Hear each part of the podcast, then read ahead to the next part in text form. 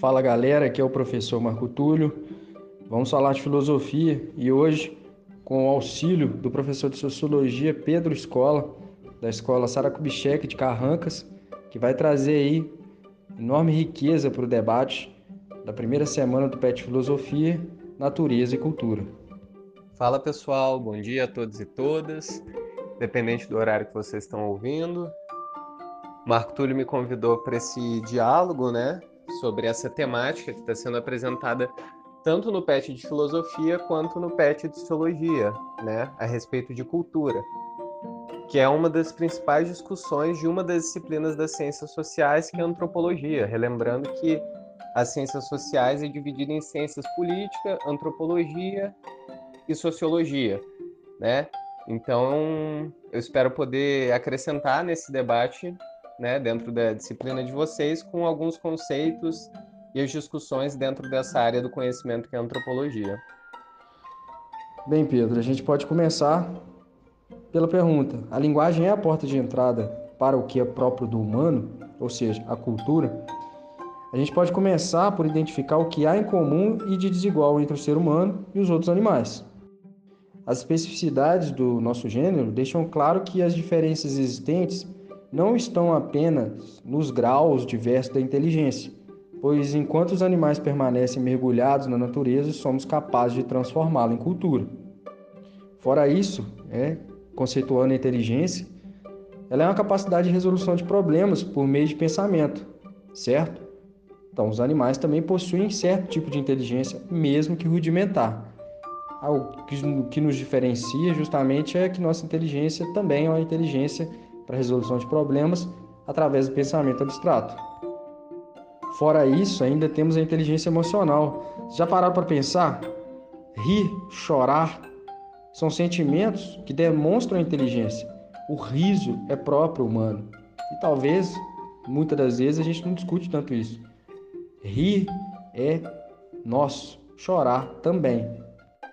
O Marco Túlio já está propondo uma tarefa essencial, que é de traçar uma característica, um significado de cultura que é diferença do, diferente do que a gente usa no nosso cotidiano, né? Diferente da, do entendimento de cultura do senso comum.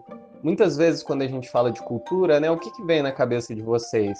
A primeira coisa, né? Muitas vezes a gente pensa em livros, em música, em, expressões da cultura, né? Expressões que podem ser tanto materiais quanto esses objetos, né? Um museu, um livro, ou expressões imateriais, quando a gente pensa em danças, rituais.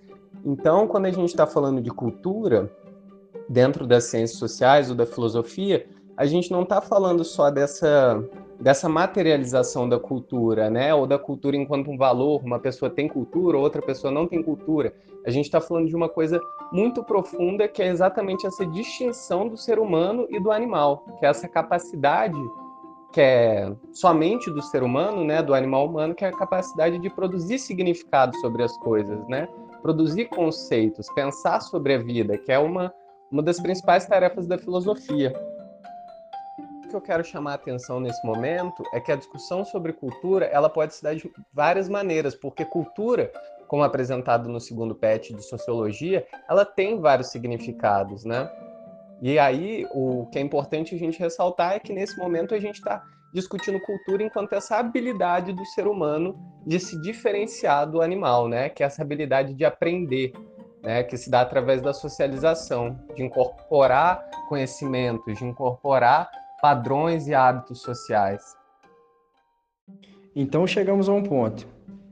A cultura só torna-se possível por nossa capacidade de simbolizar, certo?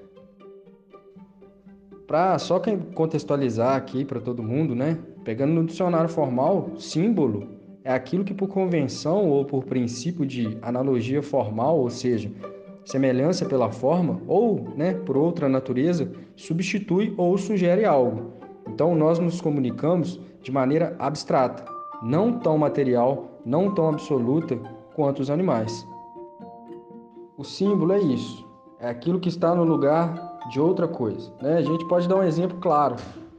O emoji que todo mundo utiliza nos WhatsApps e meios de comunicação. Quando você desenha o coração, não é o coração de verdade que está ali. É uma forma abstrata de representar aquele órgão corporal, enfim. Quando o padre está celebrando a missa e está dizendo, esse é o corpo de Cristo, erguendo a hóstia, ele não está realmente com um pedaço do corpo de Cristo, ele está com um símbolo, ou seja, algo que substitui na realidade, na materialidade, aquilo que por algum motivo ou outro não pode estar ali, inclusive a linguagem. Uma palavra, amor, A-M-O-R, são quatro símbolos que substituem todo um sentimento abstrato. Então a gente pode dizer que o processo de humanização se dá através da simbologia, ou seja, da criação de signos e esses mesmos signos criando a linguagem? Vou dar alguns exemplos. Segundo relatos, por volta de 1920, foram encontradas na Índia duas meninas que teriam crescido entre lobos. Talvez daí surgiu a inspiração para o filme Mog. Essas crianças não possuíam quaisquer das características humanas. Não choravam, não riam e, o mais importante, não falavam. Seu processo de humanização só teve início quando passaram a participar do convívio em sociedade. Um outro exemplo que eu acho fantástico. Nos Estados Unidos, Ellen Keller, nascida em 1880, 1968 veio a falecer, é uma escritora conhecida. Ela nasceu com deficiência visual e auditiva. Não teve condições de aprender a falar, assim permaneceu até a idade de 7 anos, quando seus pais contrataram a professora Anne Sullivan, responsável por introduzir ela ao mundo humano das significações. De início, pelo sentido do tato, Anne dedilhava sinais nas mãos da menina e relacionava-os com os objetos, sem saber se a criança percebia a relação entre sinal e coisas. Mas certo dia, ao bombearem a água de um poço, Ellen deu o passo definitivo na direção da linguagem. Na autobiografia da escritora, ela relata: Minha professora colocou minha mão sobre o jato de água. À medida que o fluxo gelado escorria em minha mão, ela soletrou na outra a palavra água, dedilhando primeiro devagarzinho e depois mais depressa. Fiquei quieta. Toda a minha atenção concentrava-se no movimento de seus dedos. De repente, senti uma nebulosa consciência de algo como que esquecido, uma impressão de retorno do pensamento. E de alguma forma o mistério da linguagem me foi revelado. Soube então, então que A, G, U, A, acento agudo no A, significava a maravilhosa coisa fria que deslizava pela minha mão. Sai do poço ansiosa por aprender. Tudo tinha um nome e cada nome dava origem a um novo pensamento. Esses relatos nos propõem algumas reflexões. Seria a linguagem um elemento que caracteriza fundamentalmente a cultura humana e distingue o ser humano do animal? Mas os animais também não utilizam certo tipo de linguagem? O exemplo das crianças selvagens apresentadas no primeiro PET de Sociologia, e relembrado por Mar Marco Túlio, nos mostra que é através da socialização, ou seja, do convívio social, que aprendemos a nos comportar como, como humanos. É a maneira pelo qual interna internalizamos regras de conduta, padrões sociais e hábitos compartilhados. Em outras palavras, é essa capacidade de dar e compartilhar significados sobre o mundo, de criar símbolos, que nos faz humanos. Para essa pergunta, se é a linguagem que nos define enquanto humanos, um antropólogo famoso responde que sim. Para o antropólogo Claude Lévi-Strauss, de 1908, a cultura é uma forma universal da linguagem, pelo qual os seres humanos buscam diferenciar-se diferenciar da natureza e apresenta variações baseadas em algumas oposições, como o bom e o mal, o belo e o feio. A riqueza da antropologia está em entender que, apesar da linguagem ser a forma universal da cultura humana, ela se expressa de maneira diferente, contendo significados diferentes para um povo, significados diferentes para um povo, para outro povo.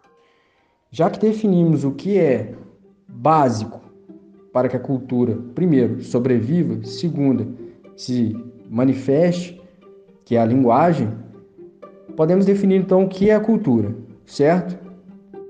O Pedro pode muito melhor do que eu definir. já que a antropologia, sendo uma das disciplinas das ciências sociais, é o seu, vamos dizer, playground. Bora lá, Pedro, desenrola essa pra gente. Como já foi mencionado acima, a tarefa de definir cultura não é tão simples assim, até porque existem muitos significados a respeito da mesma. O PET 2 de Sociologia traz alguns deles: cultura como valor, cultura como alma coletiva, cultura como mercadoria, mas não vamos nos atentar a eles. Para nós, o mais importante é entender cultura dessa forma mais geral. Vou pegar a definição de um antropólogo famoso chamado Edward Taylor. Edward Taylor concebeu cultura como a totalidade de conhecimento, crença e expressão emocional, a qual se somam as regras estabelecidas, os hábitos, comportamentos e habilidades adquiridas no convívio dos membros de uma sociedade. Ou, se preferirmos, como o PET, o segundo PET de sociologia expressa o significado, cultura, no sentido amplo, é um fenômeno unicamente humano, que se refere à capacidade que os seres humanos têm de dar significado às suas ações e ao mundo que os rodeia. Entretanto, é importante a gente se perguntar: se a gente acabou de definir que cultura se trata de toda essa possibilidade da existência humana, essa particularidade do ser humano de dar significado e criar símbolos sobre a sua própria existência, por que no nosso cotidiano, quando pensamos em culturas, pensamos pensamos em, na educação de uma pessoa, na formação escolar, que tipo de música que ela consome, né? Em outras palavras, por que insistimos em dizer que algumas pessoas têm cultura e outras pessoas não têm cultura? Uma frase que costumamos ouvir, infelizmente com recorrência, é que funk não é cultura. De onde será que vem esse pensamento? O que acontece é que o significado de cultura no decorrer do tempo, foi mudando. Não foram só os antropólogos que pensaram a respeito desse, desse conceito. Desde a antiguidade, antes de Cristo, vários filósofos já se, já se debruçavam sobre essa questão da diversidade, da expressão da existência humana. Confúcio, Heródoto, eram alguns autores que já pensavam sobre essa questão. Por que o homem vive, ou né, melhor dizendo, o ser humano, vive de maneira diferente em vários lugares? Por que rituais diferentes? Por que crenças e religiões diferentes? Durante o século XIX, século XVIII e XIX, a cultura, o conceito de cultura, esteve muito associado ao conceito de civilização. É importante a gente se atentar para essa relação, porque o conceito de civilização está ligado a um juízo moral do que é civilizado. Em contraposição, quem não é civilizado é bárbaro ou é selvagem. Essa reflexão é muito importante, pois, na noção das pessoas que pensavam esse conceito no século XIX, ou seja, os europeus que estavam fazendo suas grandes navegações a partir do século XV, expandindo a sua forma de pensar e a sua forma de organizar economicamente pelo mundo, colonizando novas terras como a América do Sul, e colonizando povos da África, o civilizado era justamente o que se comportava como um europeu, o que acreditava no Deus cristão e o que se organizava economicamente da maneira dos europeus. Maneira, quando os europeus chegaram no Brasil, por exemplo, no século XV, quando eles encontraram as populações indígenas, eles olharam para aquelas, aquelas populações esperando ver um reflexo deles mesmos. E quando eles não viram, que os indígenas, por exemplo, não acreditavam nos próprios deuses, não tinham reis e não se organizavam economicamente da mesma maneira, tinham uma economia chamada de subsistência, eles julgaram e falaram que esses povos não tinham cultura, que eles não eram nem humanos. Aí entramos num conceito na antropologia que é muito importante, que é o de etnocentrismo. O conceito de etnocentrismo seria o embasamento para esse estranhamento quando a gente vê uma outra cultura, por exemplo, os, os hindus, né, da religião hinduísmo na Índia, não comem carne de vaca. A gente sente um estranhamento com isso. E, por exemplo, eles comem, alguns comem carne de cachorro. Da nossa sociedade olhando para quem come carne de cachorro, isso é bizarro. E isso é um fenômeno, uma expressão do etnocentrismo, que é olhar para a cultura do outro com seus próprios padrões culturais. Ou seja, eu olho para o outro com a minha concepção do que é normal, do que é bom, do que é belo, sendo que, na verdade, outros povos têm outras definições sobre o que é bom, o que é normal ou o que é belo. Então, nós podemos dizer que as culturas são múltiplas, certo? Dada a infinita gama de possibilidades humanas de simbolizar várias as formas de pensar, de agir, de valorizar. São diferentes expressões artísticas, os modos de interpretação do mundo, né? como o mito, o senso comum, a filosofia, a ciência. Então, existem múltiplas culturas. E o problema, então, está no, não é no estranhamento em si né, das outras culturas, como foi dito pelo Pedro.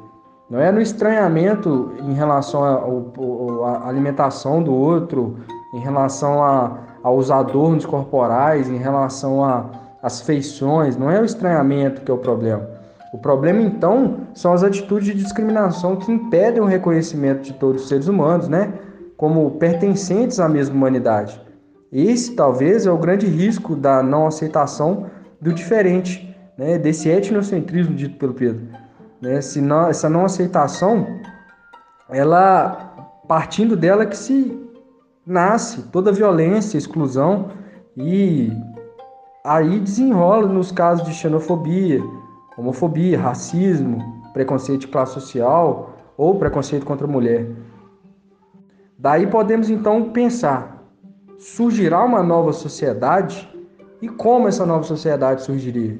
De fato, o problema não está no estranhamento, até porque não é errado cada povo ter sua cultura. Em certa medida, o estranhamento é natural. Montaigne, filósofo do século XVI, trazendo em suas palavras o início de uma espécie de relativismo cultural, já dizia: cada qual considera bárbaro o que não se pratica em sua terra.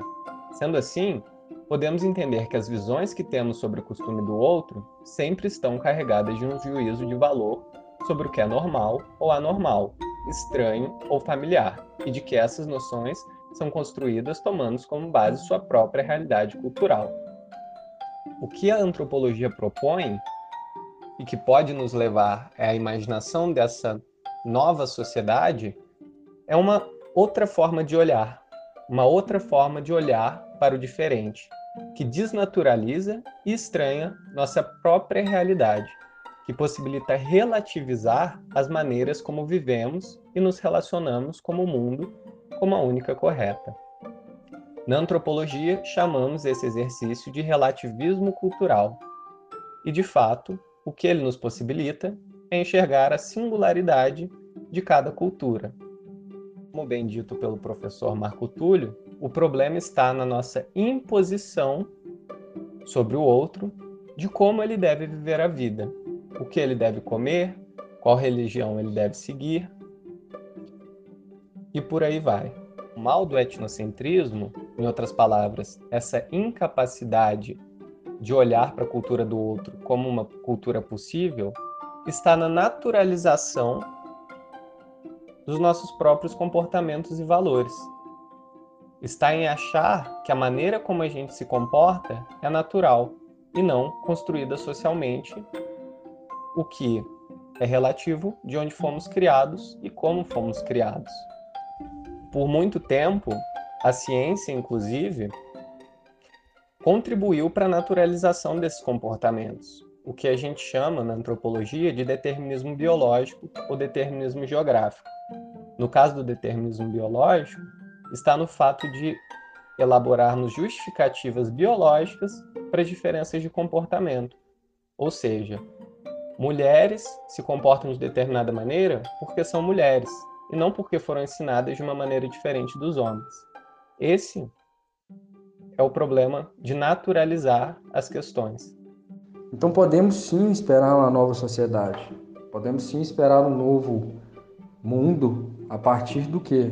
partir do exercício da alteridade, se colocar no lugar do outro, ver o outro como diferente e um diferente, mas um indivíduo como qualquer outro, que tem suas culturas, tem seu comportamento, tem tudo que é próprio dele, que foi construído através de tempos, séculos, milênios, enfim, tudo depende de nós mesmos, certo? Eu acredito que tudo depende do nosso exercício de olhar para o outro com mais empatia, mais carinho, maior aceitação em relação às diferenças.